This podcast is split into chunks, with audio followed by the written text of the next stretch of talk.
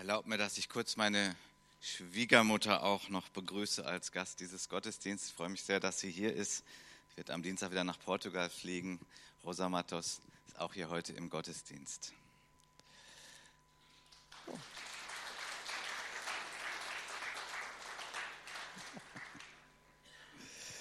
Gut, konnte ich mir nicht verkneifen.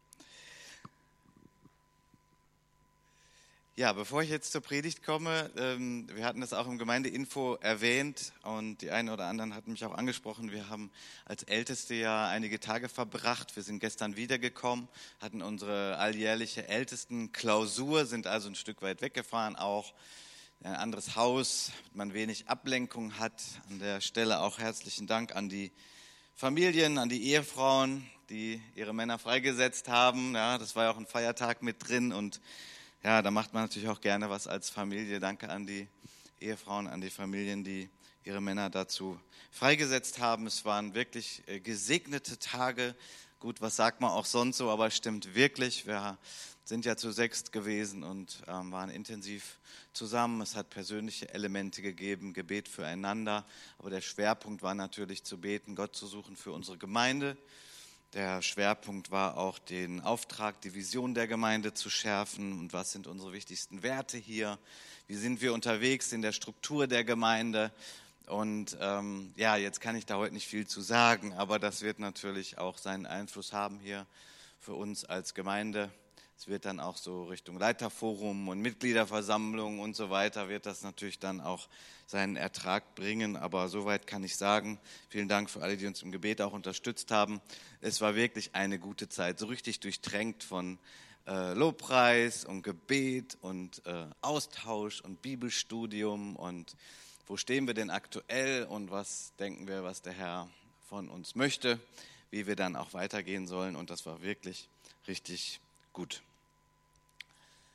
Wir kommen zum Wort Gottes und es geht heute, wie schon angeklungen, auch um den Mann Paulus, aber es geht eben auch um einen Menschen, der ergriffen wurde von Christus und dessen Leben ja eine komplette Neuausrichtung erfuhr, als er Jesus erfuhr und erlebte das ist jetzt ein Mensch gewesen, der sehr religiös vorher war, als Jude, als orthodoxer Jude, als Pharisäer, ganz tief in den Schriften des Alten Testamentes. Aber das alles Entscheidende war, als er Jesus Christus erkannt hat, dass Jesus Christus wirklich nicht irgendein Mensch war, sondern der Sohn Gottes, der, um den sich eigentlich alles dreht. Und äh, in seinem Leben tobte ein Kampf ähm, ihn zu erkennen. Das war lange nicht da oder ansatzweise. Und es ist für jeden Menschen die Frage, wie stehe ich zu Jesus Christus? Und das aber nicht nur so für den Punkt dessen, dass wir ihn erstmalig erkennen, wir nennen das ja Bekehrung, dass wir komplett umkehren, sondern wir brauchen in unserem Leben auch als Christen immer wieder Erneuerung dessen, dass Jesus Christus auch die Nummer eins in unserem Leben ist. Ja, wir sind immer noch hier auf diesem Planeten ganz bewusst. Wir sind hier als Menschen, die von diesem Jesus weitersagen können, so lange wie der Herr uns Zeit gibt hier auf dem Planeten. Und äh, von daher sind wir natürlich auch in einer gewissen Herausforderung, Auseinandersetzung mit anderen Zielen, die uns gesetzt werden, mit anderen Dingen, die, womit unser Leben sich verknüpft. Das ist auch nicht immer ganz so einfach. Es gibt ja Dinge im Leben, wo man sagen kann, na gut, das das werde ich gar nicht in meinem Leben haben. Das will ich gar nicht in meinem Leben haben. Äh, früher gab es Christen, die haben gesagt, einen Fernseher, den will ich einfach gar nicht in meiner Wohnung haben. Und auch heute gibt es solche Menschen und auch Nicht-Christen, die sagen, Fernseher will ich einfach gar nicht in meiner Wohnung haben. Und das ist okay, das kann man doch so machen. Und andere sagen, ich habe einen Fernseher oder einen Monitor, vielleicht guckt man gar kein Fernsehen mehr, sondern andere Dinge werden auf den Bildschirm dargestellt, so. Aber hier ist so etwas, kann man sagen, gar nicht. Aber dann gibt es auch Dinge im Leben, wo man sagen kann, da kann ich ja nicht sagen, gar nicht. Also ich kann nicht sagen, ich werde gar nicht mehr essen oder ich werde gar nicht mehr trinken oder ich werde gar nicht mehr mit Geld in Berührung kommen. Äh, das ist schwierig, ne? das geht nicht, denn das gehört ja auch zu unserem Leben, dass wir diese Dinge hantieren, dass wir damit umgehen, dass wir sie verwalten. Ähm, aber die entscheidende Frage ist doch immer wieder, äh, was ist das Höchste, was ist denn das Größte, was ist denn das Ziel, das ich anstrebe, äh, wo gehe ich hin und auch so mal ein Abgleich und ist das auch wirklich so? Der Paulus zum Beispiel im Philipperbrief, Kapitel 3, Vers 14 sagt, ich laufe mit ganzer Kraft dem Ziel entgegen. Das ist auch der Predigtitel, mit ganzer Kraft dem Ziel entgegen. Und da lesen wir schon raus, so mit ganzer Kraft, ja, man kann auch mit halber Kraft dem Ziel entgegenlaufen oder man kann auch mehrere Ziele im Leben haben. Und äh, wie sieht das dann eigentlich aus? Ist das, ist, ist das Wichtigste, ist das Größte wirklich das Ziel, auf das ich zustrebe? Anderer Bereich ist ja Karriere. Es wurde früher auch so gleich kritisch beäugt, wenn jetzt sagen wir mal ein junger Mensch sagt, ja, ich möchte auch Karriere machen. Und da sind wir manchmal etwas undifferenziert, ja, dass wir sagen, Karriere machen, das ist äh, schon mal ganz klar vom Teufel, das darfst du gar nicht, weil ähm, du bist doch Christ. So. Und ich finde es immer wichtig und von daher auch bei dieser Predigt jetzt, es geht sehr stark darum, wie ist das in deinem Herzen? Ja? Wie ist das bei dem Einzelnen? Es gibt Leute, die, die sagen, ich will Karriere machen und was sie eigentlich meinen damit ist, dass sie ja, sich auch fortbilden möchten, dass sie einen guten Beruf lernen möchten, ja, und dass sie auch sagen, okay, und dann bin ich vielleicht auf der Stufe, aber dann möchte ich auch den äh, Meister machen, ähm, weil ich denke, Gott hat mir das Potenzial gegeben, auch auf eine andere Ebene noch zu kommen, auch andere auszubilden. Ja, das kann man auch Karriere nennen. Ja, von daher müssen wir es differenziert betrachten. Was ist das? Wenn natürlich jemand sagt, die Karriere ist das Allerwichtigste, naja, und in die Gemeinde kann ich dann nicht mehr so gehen und naja, Zeit zum Beten finde ich auch nicht mehr ähm, weil das ist alles viel wichtiger, dass ich jetzt den nächsten Karriereschritt mache in meinem Beruf, naja, dann wird es doch irgendwie deutlich, dass sie merken, okay, hallo, ist das noch, ist das dann wirklich ein gutes Ziel? Oder welche Rolle spielt dann Jesus Christus im Leben noch, wenn das das Ziel ist, dass die Karriere, die berufliche Weiterentwicklung und vielleicht auch die Zunahme des Einkommens, das ist ja immer damit verbunden, wenn wir sagen, das ist das Allerwichtigste meines Lebens. Paulus war ein Mensch, der das auch nicht einfach nur sich so ausgedacht hat und ein Mensch voller innerer Motivation, der das aus seiner Kraft so hingekriegt hat, sondern Paulus ein Mensch, der zugelassen hat, dass Christus ihn so ergriffen hat, dass er so berührt war von Christus und dass er auch immer wieder neu sich von Christus berühren ließ, dass er sagte, mein Ziel ist Christus. Diesem Ziel laufe ich entgegen. Ja, wie, warte mal, hatte der denn nicht schon Christus im Herzen? Ja, er hatte Christus im Herzen und Christus im Herzen und das immer wieder erneuert, ja, durch das, äh, durch das Lesen der Schriften, durch die Gemeinschaft mit den Geschwistern, den Geschwistern, die ihn auch entflammt haben, immer wieder dafür, der Vorbilder, die sagen, ja, ich folge Christus, die für ihn gebetet haben. Und wenn es andere Ziele sich so einschlichen in seinem Herzen, ich interpretiere das mal so, was hätte sein Ziel sein können? Zum Beispiel hätte sein Ziel sein können, ich will jetzt einfach mal nur meine Ruhe haben. Das hätte zum Beispiel auch ein Ziel seines Lebens sein können, denn der hat ja auch eine Menge durchgemacht. Der hat viel Widerstand erlebt, der hat viel Kritik bekommen und äh, da gab es sicherlich in seinem Umfeld auch Menschen, die gesagt haben, komm Paulus, lass mal gut gehen. Naja, komm du, komm, du hast doch schon einiges gemacht. Hast schon zwei Gemeinden gegründet, was soll das? Guck mal, und du hast so viel Kritik gekriegt. Äh, komm, jetzt darfst du auch mal so in deinen Ruhestand gehen. Ne? Aber Paulus, wenn man die Schriften liest, wenn man das sieht, ein Mensch, der bis zum Schluss, soweit uns das überliefert ist und wir das erkennen können, gesagt hat, ich habe dieses Ziel. Mein Ziel ist Christus und somit das Reich Jesu und somit die Verwirklichung, auch die Darstellung, die dass das Reich Gottes auf Erden auch da ist. Durch Gemeinden, die gegründet werden, durch Gemeinden, die wachsen, durch einzelne Christen wie Timotheus, in die ich mich investiere, die auch ihre Kämpfe haben. Und das ist und bleibt mein höchstes Ziel. Matti hatte ja in einer Predigt vor kurzem den Zeltmacherdienst erwähnt, also Paulus, der in, auf jeden Fall in dieser Phase des Lebens äh, ein Single war, ähm, der sich dann also selbst ähm, ernährt hat sozusagen durch Zeltmacherdienst, der aber auch die Demut besaß, Opfer anzunehmen und auch äh, für seinen geistlichen Dienst auch unterstützt wurde. Ja, er hat immer wieder gesagt, mein Ziel ist Christus, mein Ziel ist das Reich Gottes. Ich möchte, dass Gemeinden da sind, dass Gemeinden gesund sind, dass geistliche Leiter ausgebildet werden. Ich möchte das aus Dankbarkeit gegenüber Christus, mit dem ich täglich lebe und der mein Herz erfüllt hat. Und das ist das Ziel, mit dem ich mit ganzer Kraft entgegenlaufe. Mich fasziniert dieser Mann immer wieder. Wir haben ja eben auch schon den längeren Bibelabschnitt gelesen, ähm, gehört von, von Heiko. Ähm, Kapitel 3 Philipperbrief. Ich kann nur sagen, wenn du sagst, dein, deine geistliche Flamme, so deine geistliche Leidenschaft, die ist gerade so Mittelmaß oder so und du erinnerst dich, Mensch, da gab es mal andere Zeiten, wo ich so brannte für das Reich Gottes, für Jesus, dann liest doch vielleicht mal dieses Kapitel durch, so betend, ja, so. Oh Christus hat mich ergriffen und äh, ich bin ergriffen davon und ich habe es noch nicht, ich bin noch nicht am Ende, am Ziel, ich möchte weiter. So das ist wirklich großartig, wie dieser Mann nicht aufgehört hat, sich von Christus entflammen zu lassen. Ja, irgendwie haben wir hier ein bisschen Probleme mit, warum auch immer. Bitte einmal die nächste Folie. In Kolosser 1, Vers 28 und 29, lest uns das mal. Da haben wir nochmal eine gute Zusammenfassung dessen, was so sein Lebensziel war, was, wofür er brannte. Deshalb erzählen wir überall, wo wir hinkommen, von Christus. Wir warnen die Menschen und lehren sie mit aller Weisheit, die Gott uns geschenkt hat. Denn wir möchten sie als Menschen vor Gott hinstellen, die im Glauben an Christus vollkommen sind. Für dieses Ziel setze ich mich mit meiner ganzen Kraft ein, indem ich mich auf die mächtige Kraft von Christus verlasse, die in mir wirkt.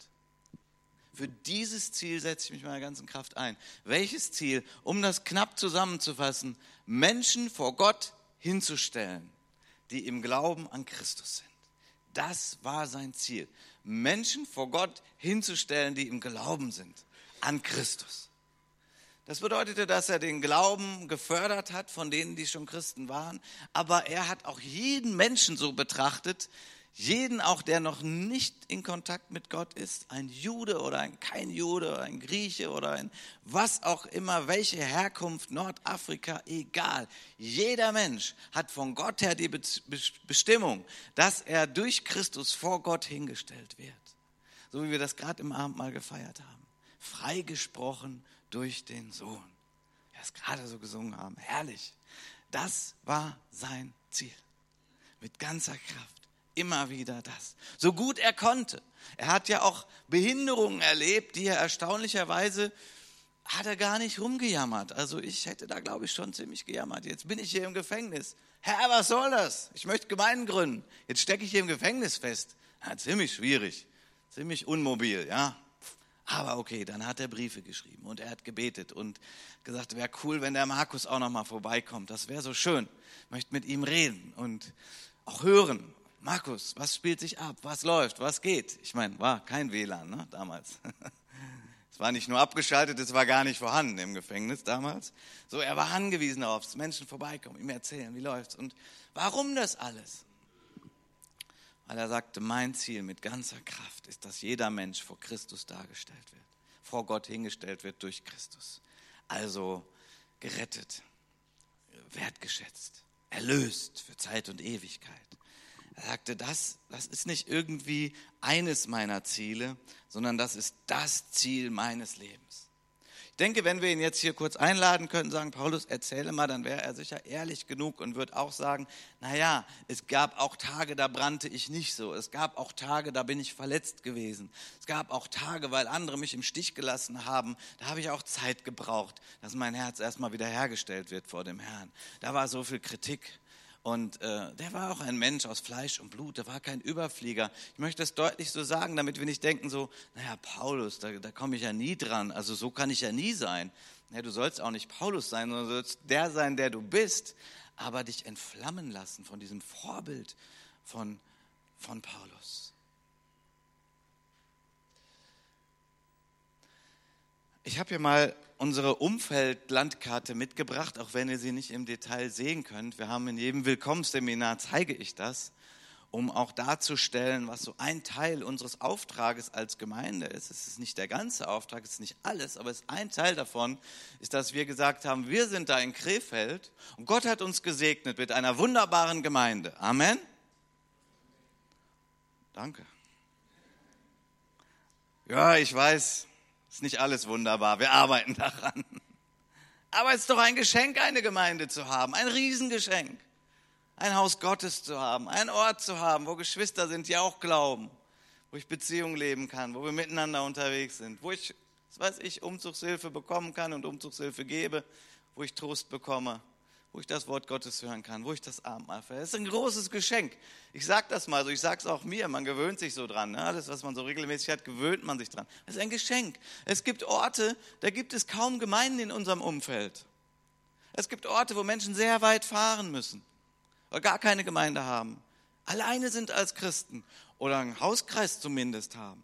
Es gibt Menschen, die bis vor kurzem noch von von einem dieser westlichen Orte da Sonntag für Sonntag nach Duisburg gefahren sind, weil sie einfach gar keine Gemeinde hatten. Und dann haben sie gemerkt, kleine Kinder, und dann, ja Mensch, das ist aber schwierig, Gemeinde zu leben über so eine Distanz.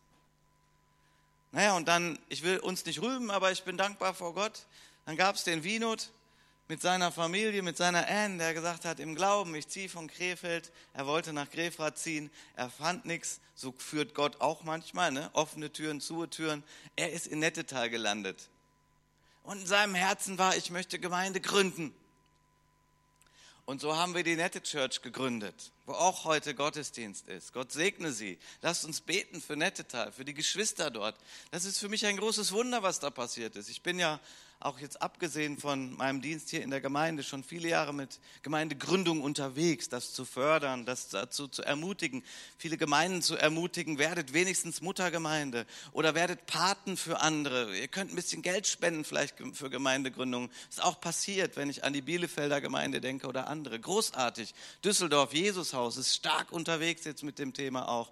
Und viele andere Gemeinden, Wuppertal. Ja, das wächst, das kommt. Mörs die, der Gedanke ist da und auch die Umsetzung ist da. Warum? Weil wir sagen, Gott hat uns gesegnet, aber wir wollen nicht der Endpunkt dessen sein. Wir wollen nicht einfach nur Konsumenten sein. Danke, dass du mich gesegnet hast. Wir wollen, dass der Segen fließt.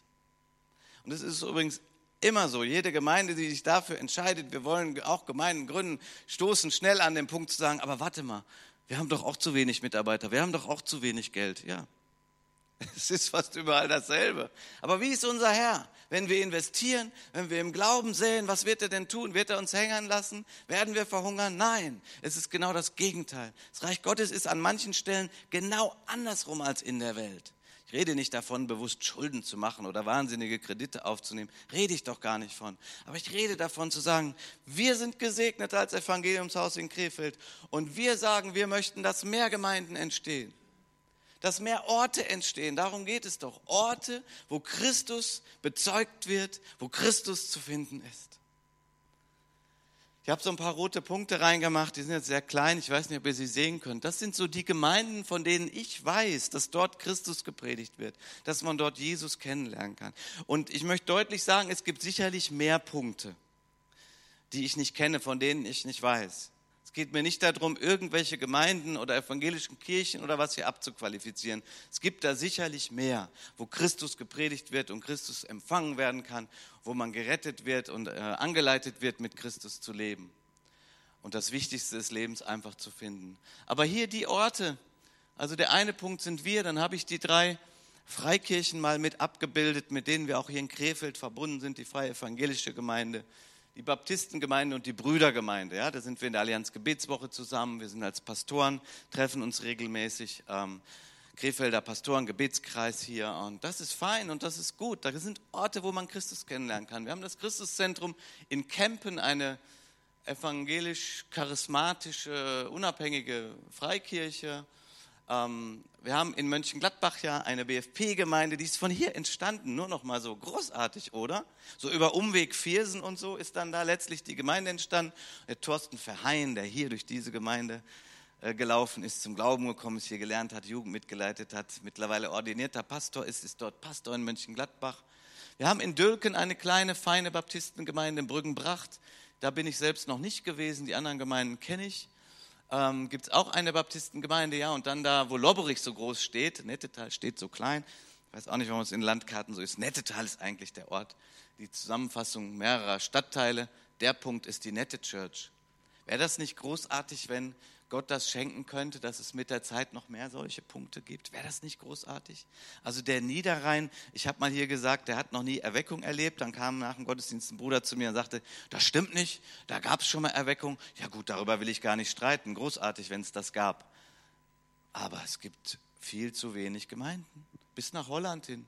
In, in Venlo gibt es wohl auch ein paar gute Gemeinden, ja, aber dieses ganze Gebiet, wir können das noch weiter nach oben strecken, so wenig Gemeinden. Ist es nicht großartig, dass Gott uns den Wienot geschenkt hat und dass wir dort die Nettetal, ähm, Nettetaler Nette Church gründen konnten, über Kleingruppen, ganz fein, ganz klein, viele, viel Arbeit auch, viel Gastfreundschaft, viel Beziehungsbau und die steht da und die Geschwister, die sind so dankbar, dass es jetzt diese Gemeinde da gibt. Ihr kriegt das gar nicht so viel mit, ähm, klar, logisch irgendwie, aber äh, sprecht mal mit den Leuten, die sind so dankbar, die hatten gerade Gemeindefreizeit und haben sich ja, da war Anmeldestopp irgendwann, das war alles voll und die haben eine gute Zeit zusammen gehabt. Und ähm, die, die haben ein gutes Fundament, gute Beziehungen untereinander. Und ähm, da träumen schon manche davon, die nächste zu gründen. Ja, über diese Menschen, die wissen, ja, da gibt es noch da einen Christ und da gibt es da einen Hauskreis und die haben gar keine Gemeinde, hätten die gerne. Wer weiß, wie Gott Gnade schenkt. Ich finde es großartig, daran beteiligt zu sein. Ich finde das großartig. Das ist etwas, was Gott in unsere Mitte gelegt hat. Auch eine Genetik dieser Gemeinde, die ich nicht mitgebracht habe, die ich fördern darf, aber die schon hier war. Wir sind ja auch irgendwann mal entstanden, weil Christen sich aufgemacht haben und gesagt haben, in Krefeld wird Gemeinde gegründet. Das erzähle ich in jedem Willkommensseminar, das ist so begeisternd. Ja? Wie äh, Silvester, wann war es? Silvester 50 oder so, ich will jetzt nichts Falsches sagen. Geschwister in, einer, in einem Wohnzimmer angefangen haben. Und dann irgendwann haben sie einen Raum in der Schule bekommen, in der Josefschule. Und haben sie da ihre Gottesdienste gefeiert. Und das ist gewachsen. Und das, was wir heute sind, ist, weil Menschen damals bereit waren zu opfern, zu beten, zu glauben und ja, die Arbeit zu tun. Ergriffen von dem Ziel Christus. Es war zu allen Zeiten so, dass Menschen sagen konnten, ich werde meine Karriere machen. Oder ich werde das machen. Oder mein Größtes ist, so viel Urlaub zu haben, wie irgendwie geht. Ihr wisst, dass ich nichts gegen Urlaub habe. Christus auch nicht. Aber ich frage uns heute, was ist das Ziel in unseren Herzen? Was ist das Ziel? Was ist das Oberste? Weil das beeinflusst unser Denken und unser Denken beeinflusst letztlich unser Tun. Das sind alles keine Zufälle. Deswegen hat Christus davon gesprochen, trachtet zuerst nach dem Reich Gottes. Immer wieder finden wir diese Prioritätensetzung. Und ich scheue mich heute nicht, das zu predigen, weil ich weiß, dass es gesund ist, dass es gut ist. Wenn Christus Nummer eins ist, wenn das Reich Gottes unser Ziel ist, das macht das Leben gesund. Amen. Das macht das Leben gesund. Ja, aber habe ich dann vielleicht weniger Geld? Ja, ich will dir hier nichts versprechen, dass du dann auch noch mehr Geld haben wirst. Vielleicht, vielleicht auch nicht. Aber ich verspreche dir, du wirst gut versorgt sein. Es wird dir gut gehen. Und neben der finanziellen Versorgung, du wirst dich in deiner Seele wohlfühlen, weil du mit Christus im Einklang bist. Ich bin gespannt, wenn wir im Himmel oben ankommen. Da wird manches so ganz, ganz anders aussehen. So einige Menschen, die in dieser Zeit so schillernd sind, erfolgreich und reich, berühmt und schön. Im Himmel wird das anders aussehen. Ich sage das jetzt nicht so als moralischen Druck oder so, aber es ist das, was die Schrift uns sagt wenn wir da oben ankommen, du guter und treuer Diener. Das ist ein Ziel meines Lebens. So möchte ich da oben ankommen. Und ich weiß, dafür brauche ich viel Vergebung. Die habe ich in Christus. Viel Vergebung für meine Schwächen, für meine Fehler, meine falschen Entscheidungen. Aber am Ende möchte ich so da ankommen. Das ist gut. Das ist gut. Was ist das Ziel deines Lebens? Wir haben das Opfer ja schon eingesammelt. Keine Sorge.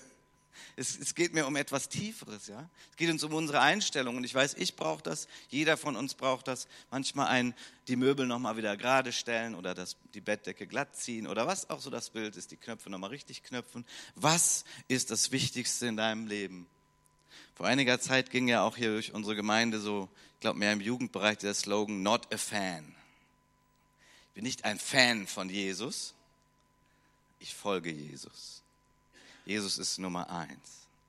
Bin ich ein Fan von Jesus und ein Fan von Ed Sheeran und ein Fan von Borussia Mönchengladbach und ein Fan von... Nein, nein, nein, da gibt es schon eine ganz, ganz klare Rangordnung, eine ganz klare Priorität. Etwas überstrahlt alles und das ist Jesus Christus, der sein Leben für mich gab, mir meine Schuld vergeben hat, mich geheilt hat mich in gute Beziehung gesetzt hat, mir hilft, dass ich beziehungsfähiger werde, mich getröstet hat in Zeiten der Not und mir ein wunderbares Leben geschenkt hat mit einem Ziel, einer Bestimmung, mit einer Bedeutung, die so überragend ist, so viel überragender als aller Glanz und Glitter dieser Welt.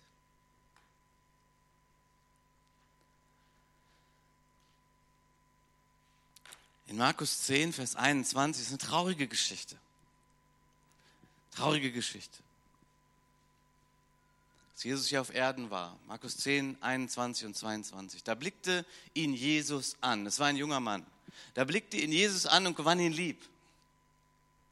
Herrlich, oder? Ich mag solche Stellen. Dann denke ich manchmal, du mich auch, Jesus, ne? ja, ja, so ist Jesus doch. Und er sprach zu ihm, eins fehlt dir. Also vorher war schon ein Gespräch und dieser junge Mann hat gesagt, ich halte die Gebote alle und so. Und dann sagt er zu diesem jungen Mann, geh hin, verkaufe alles, was du hast, gib es den Armen, du wirst einen Schatz im Himmel haben. Komm, nimm das Kreuz auf dich und folge mir nach. Nimm das Kreuz auf mich und folge dir nach. Das ist ja manchmal auch so ein bisschen religiös belegt, ein bisschen schwer und wir sagen, ja, wir müssen unser Kreuz tragen. Nun, im Grunde genommen ist es nicht so kompliziert, was das bedeutet. Im Grunde genommen bedeutet es eigentlich genau das. Äh, stirb deinen eigenen Zielen und Ambitionen und deinen eigenen Karrieren und deinen eigenen Plänen, stirbt das. Gib das mal in den Tod. Also sprich, sag mal, Jesus, ich gebe dir das alles. Kriegt man übrigens vielleicht dann wieder. Es gibt nicht wenige Christen, die wunderbare Beförderungen erleben, auch Steigerung des Einkommens, das ist doch alles nicht Sünde. Aber äh, nochmal, es geht um das Herz. Er sagt, stirb das, äh, gib das ab, lösch das mal. Also sag mal, das ist jetzt nicht mehr das Wichtigste deines Lebens. Das Wichtigste ist das Reich Gottes und die Beziehung zu Jesus. Vers 22. Er aber wurde traurig über dieses Wort und ging betrübt davon, denn er hatte viele Güter, sagt Jesus. Denn er hatte viele Güter. Aus diesem Grund hat er auch mal gesagt, die Reichen haben es schwerer, in das Reich Gottes zu kommen, weil es auch bedeutet, diese Güter loszulassen. Habe ich gerade gesagt, ihr sollt jetzt alles verkaufen, was ihr habt? Nein, habe ich nicht gesagt. Das war in dem Fall so. Und in Einzelfällen gibt es das immer noch. Aber das sind Einzelfälle, muss man sehr überprüfen. Franz von Assisi war so ein Mensch und es gibt Menschen, die in freiwilliger Armut leben, die sich verpflichten in einer gewissen geistlichen Gemeinschaft, sagen, ich habe nichts außer so die Kleidung, vielleicht auch nur eine Tracht oder eine Uniform. Ich werde versorgt von dieser Gemeinschaft. Ja, das gibt es. Aber das sind ja dann doch die Ausnahmen. Warum aber dieses Wort trotzdem uns allen gilt, ist die Frage, ist Christus Nummer eins? Ist die Beziehung zu ihm Nummer eins? Trachten wir nach seinem Reich? Sind wir dankbar und zeigen diese Dankbarkeit auch in dem, dass wir sagen, okay Herr, und alles gehört dir. Also das haben wir sowieso gesagt. Für alle Gäste, wo ich jetzt hier stehe, ist unser Taufbecken. Hier sind so Holzbretter. Und da haben wir dann unser Taufwasser drin, wenn wir Taufgottesdienst hier haben. Und die Menschen, die sich taufen lassen, sagen, mein ganzes Leben gehört Christus. Ich bin so dankbar, dass er mich erlöst hat. Und das ist auch der Herrschaftswechsel. Ich bin getauft auf den Namen Jesu Christi. Er ist nun mein Herr der Bestimmer, der Chef, der Boss, der darf in meinem Leben sagen, was dran ist. Kann man noch seine Meinung zu sagen, aber letztlich ist es nicht eine Frage der Diskussion oder des Meinungsaustausches oder von Mehrheitsbildungen oder irgendwelchen demokratischen Abstimmungen. Nein, an dieser Stelle ist Christus der Herr. Das haben viele von uns ihm versprochen. Nochmal, ich sage es nicht, um irgendwie jetzt schlechtes Gewissen zu machen. Äh, wenn du das jetzt hast, also dann hab nicht einfach nur ein schlechtes Gewissen, sondern rede mit Jesus. Frag ihn. Guck mal, wie ist das, Jesus? Und äh, dieser Zustand im Einklang mit Jesus zu sein, ist nicht unmöglich. Nein, der ist eigentlich gut. Herr, ich gebe dir mein ganzes Leben hin. Mit allem, was ich bin und habe. Ach, danke, Herr, das darf ich behalten und das darf ich behalten. Ich weiß nicht, ist vielleicht ein bisschen übertrieben, was ich gerade sage, aber vom Kern her, ihr versteht, das ist es schon so. Ja? Und am besten ist natürlich, wenn wir wissen, dass Jesus gut ist, dass das ein gutes Ziel ist. Er will uns nicht ärmer machen, er will uns nicht einschränken, will nicht unser Leben schmal machen, will nicht sagen, oh, Christian, ja, das ist. Nein, nein, nein, dann haben wir da noch ein bisschen Nachholbedarf, Christus zu verstehen, ihn zu erkennen, wie er wirklich ist. Dieser Jünger, der eingeladen war hier, ein Jünger Jesus, ein Nachfolger von Jesus. Also ich möchte nicht in seine Haut stecken. Das war ein großer Kampf. Er hat sich dafür entschieden, ah, es reicht mir vielleicht so ein bisschen von Jesus mal zu hören, mal ein Gespräch mit ihm, ein bisschen was mitkriegen, ja. Da war ja ein Interesse bei ihm, sonst hätte er nicht mit Jesus geredet. Aber er hat sich entschieden, okay, meine Güter sind mir dann doch wichtiger. Ist mir doch wichtiger. Okay. Jesus hat ihn danach nicht fertig gemacht, hat nicht gejammert, hat nicht noch tausendmal gefragt. Die Frage ist, war das die Einladung, der 13. Jünger zu werden? Interessante Frage eigentlich. Das war ja noch die Zeit, wo Jesus mit seinen Zwölfen unterwegs war. Hat Jesus ihn gerade eingeladen, der 13. zu sein? Weiß ich jetzt nicht, aber der Gedanke führt uns doch dahin, Mann, was war das für ein Angebot von Christus? Was war das für ein Privileg? Der König des Reiches Gottes. Gut, damals noch ein bisschen unscharf zu erkennen für viele. Und vielleicht ist das auch für uns die Frage. Ist Jesus der König? Ich möchte es wirklich so umdrehen. Ich möchte so sagen. Und nicht so, können wir vielleicht ein bisschen mehr spenden für die Nette Church oder für uns oder für die nächste Gemeindegründung oder für Vinot? Ja, das ist auch Thema. Das wird auch Thema in der Mitgliederversammlung sein. Vinot ist einen Schritt im Glauben gegangen und das ist ja auch Thema hier. Ist ja jetzt kein neues Thema für die Mitglieder dieser Gemeinde. Da wünschen wir uns, dass Vinot nicht, er ist ausgebildeter Pastor, er hat auch Angebote, er kann vielleicht auch woanders hingehen. Ne? Es wäre bitter und es wäre schade für, für das Ziel und was auch in meinem Herzen bringt. Ja, darum geht es auch. Ich will das ja gar nicht verheimlichen oder sagen, dass das kein Thema ist, aber es ist ein Thema für uns alle bei der Frage zu sagen, wofür brenne ich und wofür bin ich dankbar? Und ist es nicht ein unglaubliches Vorrecht, dass ich Christus schon kenne und dass dieser König mich eingeladen hat, ihm nachzufolgen? Ist es nicht wirklich so? Ist es nicht im Kern so? Es ist doch so. Wie viele Menschen gibt es, die diese Einladung noch nicht gehört haben? Wie viele Menschen? Die Mehrheit in unserem Volk, die Mehrheit hat diese Einladung noch nicht gehört oder zumindest nicht angenommen. Das ist die große Mehrheit. Sie sind noch nicht in diesem Privileg, einem Leben mit Christus unterwegs zu sein, was dieses große Ziel hat, für sein Reich zu leben. Der Sohn Gottes, der König aller Könige, der, der wiederkommt, hat mich angesprochen, hat mich gesucht und gefunden, hat mich vor die Wahl gestellt. Willst du mit mir leben und das bedeutet auch für mein Reich leben. Du bist privilegiert, wenn du diesen Ruf erhalten hast. Ein Geschenk. Und alles entscheidet sich eben daran, wer ist Christus. Wenn wir wissen, er ist dieser König, er ist der, der alles gegeben hat für uns. Ja, er hat nicht den Zehnten gegeben für uns. Er hat nicht den Zehnten gegeben für uns. Hm, alles. Es war nötig.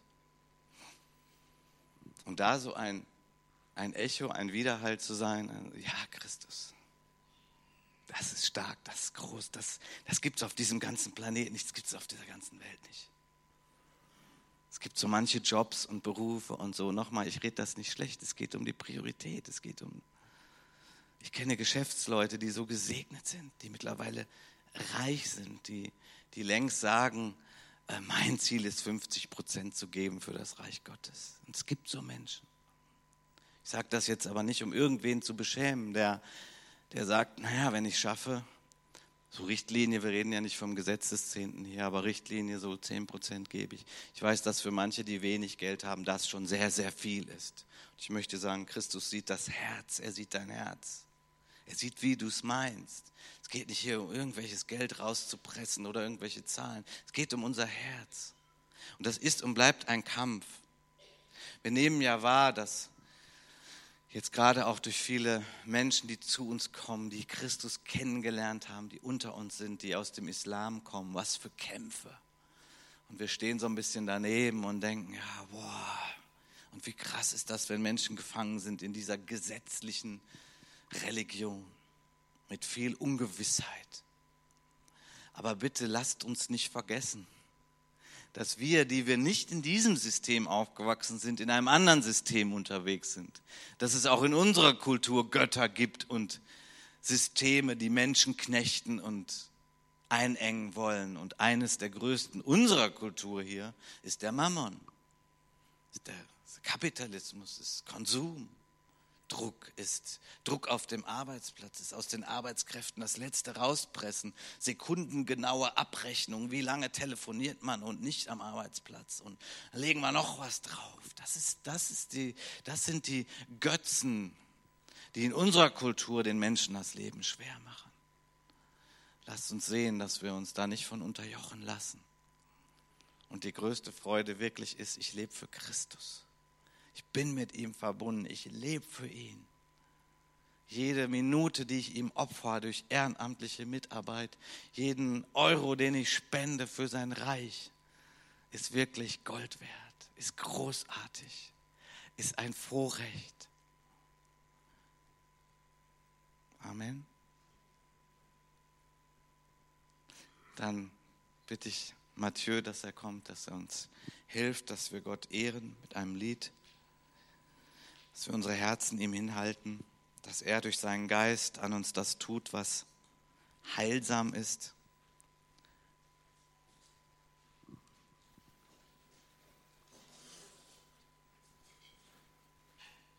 Vielleicht mögt ihr schon mal aufstehen dazu.